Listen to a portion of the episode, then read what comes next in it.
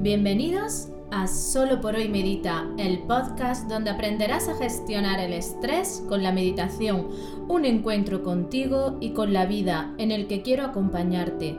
Soy Mariluz Panadero, mamá, emprendedora y terapeuta ocupacional, y hoy, aquí y ahora, tu guía de meditación esto es Solo por hoy Medita. Cada mes tenemos dos sesiones donde guiaré una meditación y hablaremos de todo lo que necesitas para reducir el estrés e integrar la meditación en tu vida de una forma fácil, eficiente, efectiva y sobre todo divertida. Solo una cosa más, date este permiso, un encuentro con mi voz, pero sobre todo contigo. Cada mes tenemos dos programas, los lunes siempre a las 8 y 8. Esto es Solo por hoy medita. Inhala y exhala, que comenzamos.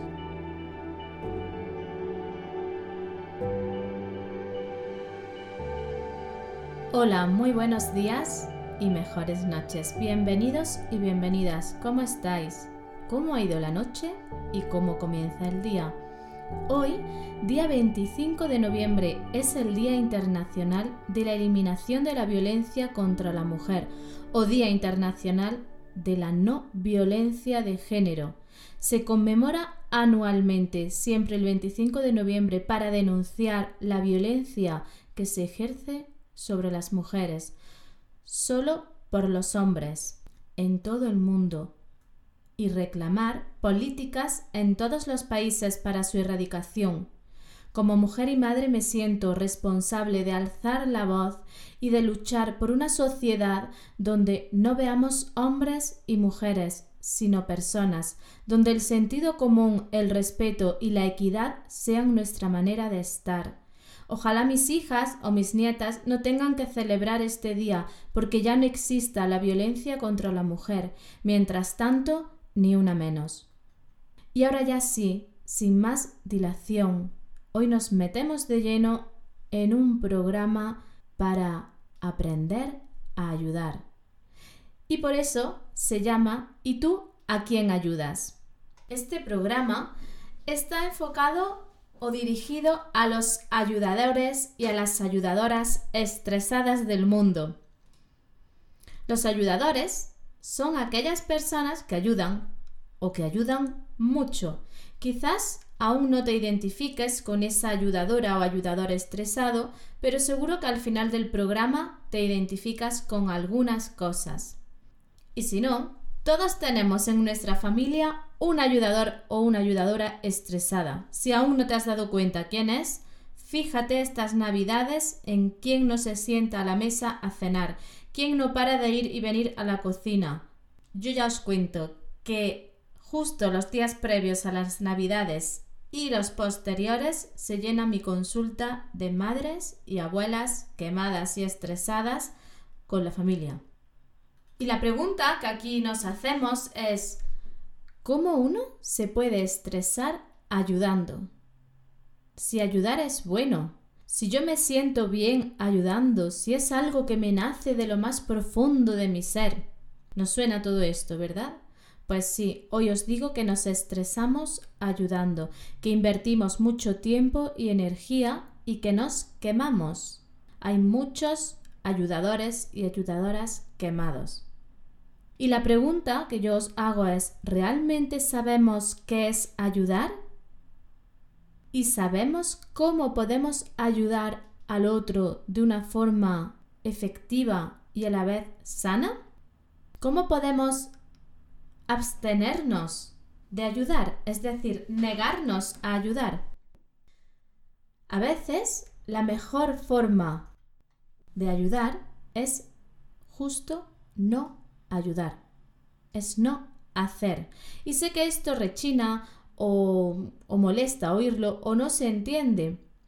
Pero recordar cuando a un hijo o a una pareja o a un hermano le habéis negado o retirado la ayuda. ¿Qué ha ocurrido? Obviamente habéis tenido que sostener la culpa y el enfado de la otra persona.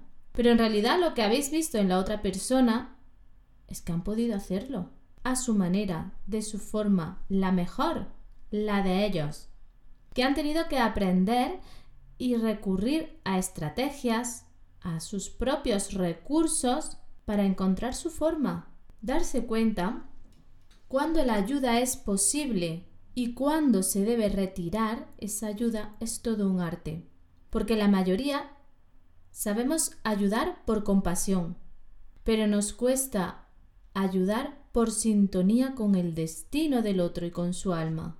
Nos enredamos constantemente en la vida de los demás desde esta relación de ayuda, la que practicamos la mayoría de las personas, que en realidad es una relación de ayuda dañina y tóxica. Todo esto lo vamos a ir viendo poco a poco a lo largo del programa. Muchas veces ayudamos al otro para validar nuestro derecho de ser amados. Si ayudo, soy buena persona y me van a amar. En realidad, no lo estamos haciendo por el otro, lo hacemos por nosotros, por nuestra necesidad de sentirnos valorados y desde ahí validar nuestro derecho de amor. Y lo que realmente está pasando es que quien necesita la ayuda es el propio ayudador. El gran aprendizaje vendría desde este lugar. Si estoy ayudando a esta persona, que de paso en la mayoría de los casos no me ha pedido ayuda, ¿qué es lo que no estoy mirando en mí? ¿Y qué es lo que necesito yo? De una forma cultural, desde la educación, incluso desde la religión, el mundo de la ayuda está mal entendido para la mayoría de nosotros y en muchos casos cubre más nuestra necesidad que la de la otra persona. Pero esto, justo esto es lo que más nos cuesta ver. Para trabajar con la ayuda, para cambiar la visión de la ayuda e integrar una forma de ayudar saludable, equilibrada y que construya, hoy os traigo los órdenes de la ayuda esto está creado por Bert Hellinger, que es el creador de las constelaciones familiares, una técnica, una herramienta de psicoterapia humanista y sistémica orientada a la reconciliación. Él nos habla del desorden que existe en la ayuda y ofrece cinco tips, claves o premisas a tener en cuenta para que la ayuda sea equilibrada, sana y real. En definitiva, para que sea una ayuda efectiva. Vamos a ir viéndolos uno a uno. El primero es que solo puedo dar lo que tengo. El ayudador solo puede ofrecer lo que tiene y lo que es. Y el ayudado, el otro, el que recibe la ayuda, solo puede tomar lo que necesita. Este orden da límites y equilibrio, porque el ayudador solo puede dar lo que tiene y lo que es, y la persona que lo recibe, la persona que recibe esa ayuda, solo lo que necesita. Y justo es que la persona que recibe sabe de forma consciente o inconsciente qué es lo que necesita, pero el ayudador no lo sabe. Puede imaginarlo, puede creerlo, puede hasta pensar que lo sabe, pero realmente no lo sabe. Este orden pone al ayudador en un lugar de humildad, desde donde uno solo ofrece lo que tiene para dar, y el ayudado toma solo lo que necesita y lo que en este momento puede tomar. Esto nos saca del enredo del ayudador que está tratando de adivinar todo el tiempo qué es lo que necesita el ayudado e incluso que se enfada con el ayudado porque no toma todo lo que él le está dando. El segundo punto es que la ayuda está al servicio de la supervivencia por un lado y del desarrollo y crecimiento por el otro. Pero es que la supervivencia, el desarrollo y el crecimiento dependen de circunstancias internas y externas. Si la ayuda no toma en cuenta estas circunstancias externas o las niega, la ayuda está abocada al fracaso. Y sucede igual con las circunstancias internas. A veces resulta difícil soportar el destino de otros y lo queremos cambiar, pero no porque el otro lo necesite, no porque el ayudado necesite que se cambie su destino, sino porque el ayudador no puede soportarlo. Y cuando el otro permite la ayuda, no es porque la quiera, sino porque en el fondo quiere ayudar al ayudador. Seguro que en vuestra vida o en vuestro entorno tenéis ejemplos sobre esto, sobre cómo el ayudado en realidad se pone al servicio para ayudar al ayudador. Vuelve a ser un enredo dentro de la ayuda. Y entonces la ayuda se convierte en tomar y el recibir en dar. Este punto nos habla de respeto, de respetar el destino del otro. Este orden nos habla de que la ayuda está al servicio de algo más grande, que va más allá de nuestros deseos. Y solo se puede ayudar en aquello que el ayudado puede y necesita. Solo se puede ayudar cuando las circunstancias lo permiten y se asentimos al destino de cada persona. Justo es desde donde se puede dar la ayuda. Vamos a ver el tercer punto. El tercer orden habla de la relación de adultos entre ayudado y ayudador. Esto es salvo con las relaciones con los niños. Y lo vamos a ver a continuación. Cuando un adulto ayuda a otro, la tendencia suele ser que el ayudador se pone en un lugar de padre, de, de grande, y desde ese lugar mira al ayudado, que lo ve pequeño como un niño. Cuando esto ocurre, la relación de ayuda ya no se puede dar. Una relación de ayuda sana es cuando ayudador y ayudado están en el mismo nivel de adultos y solo se alteraría en las relaciones de ayuda cuando estamos trabajando con niños.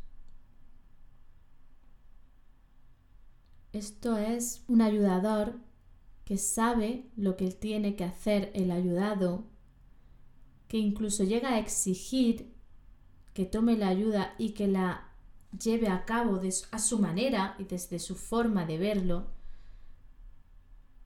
Y justo esta relación de ayuda no es sana, no lleva a ningún lugar. El cuarto orden es la empatía. Pero la empatía no entendida como la tenemos entendida la mayoría de las personas. No es una empatía dirigida a la persona, sino dirigida a todo el sistema. Se refiere a que no hay buenos y malos, solo hay circunstancias. Es empatizar con todo el sistema familiar de la persona a la que vamos a ayudar. Es amar a toda persona tal y como es, por mucho que se diferencie de mí. Y el último, el quinto orden, es amar a toda persona tal y como es, por mucho que se diferencie de mí. Porque quien realmente quiere ayudar no juzga.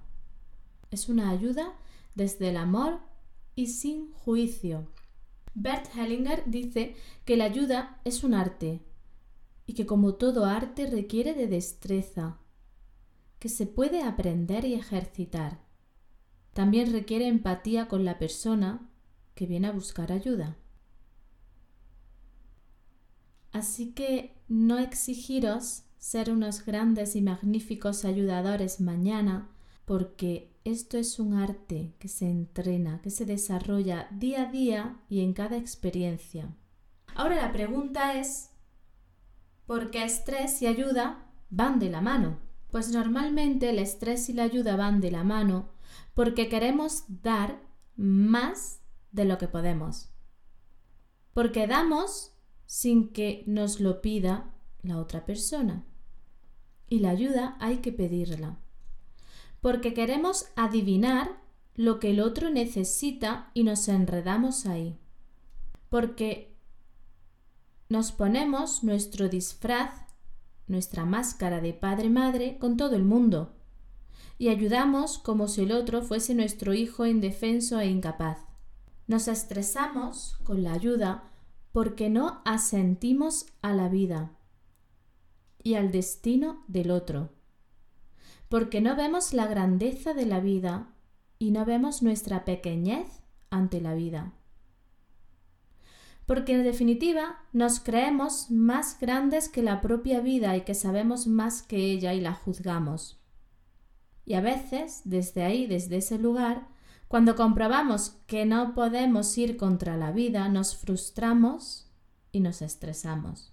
También nos estresamos ante la ayuda porque sacamos de paseo a nuestro exigente interno y a nuestro juez para evaluar y para evaluarnos. Y nos centramos en analizar lo que está bien, lo que está mal, cómo debería de ser, cómo se debería de hacer e invertimos mucha energía y mucho tiempo en mirar al otro, en querer solucionarle la vida al otro y muy poca energía y muy poco tiempo en mirarnos nosotros.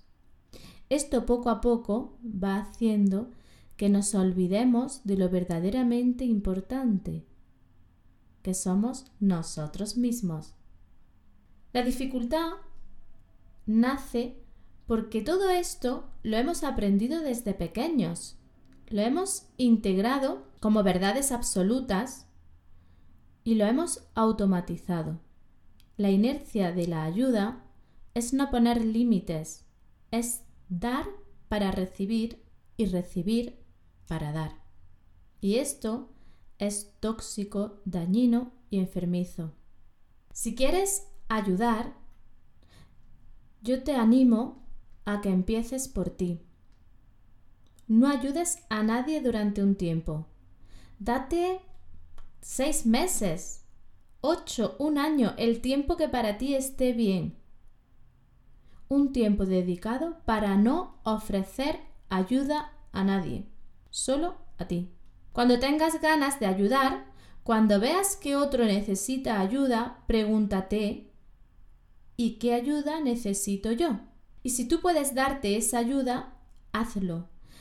Y si no, ve a pedirla. Conviértete tú ahora en un ayudado. Así te aseguro que el estrés se va a reducir y tu bienestar va a mejorar. El estrés tiene una relación directa con el amor. Cuando nos amamos, el estrés se reduce significativamente. Cuando ayudamos mucho a los demás desde un lugar insano, tendemos a olvidarnos de amarnos como prioridad. Bergelinger dice que primero viene el orden y después el amor. Y yo añado y después la ayuda. Así que ya sabes, comienza por ordenarte, después por amarte y por último ofrece tu ayuda. Y ahora te pregunto algo que últimamente resuena mucho en mi entorno. ¿Sabes por qué se te olvida meditar?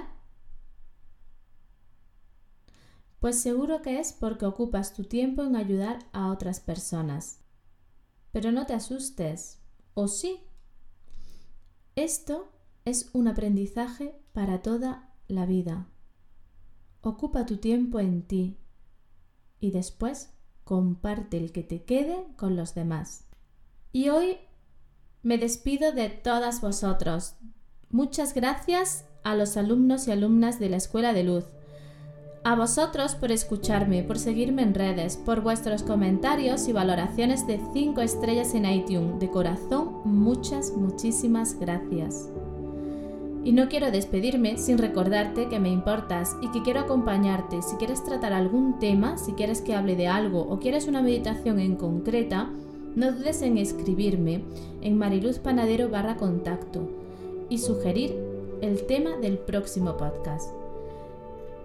Y ahora sí, me despido de ti hasta el próximo lunes 9 de diciembre a las 8 y 8. Muy buenos días y mejores noches. Y recuerda, solo por hoy medita.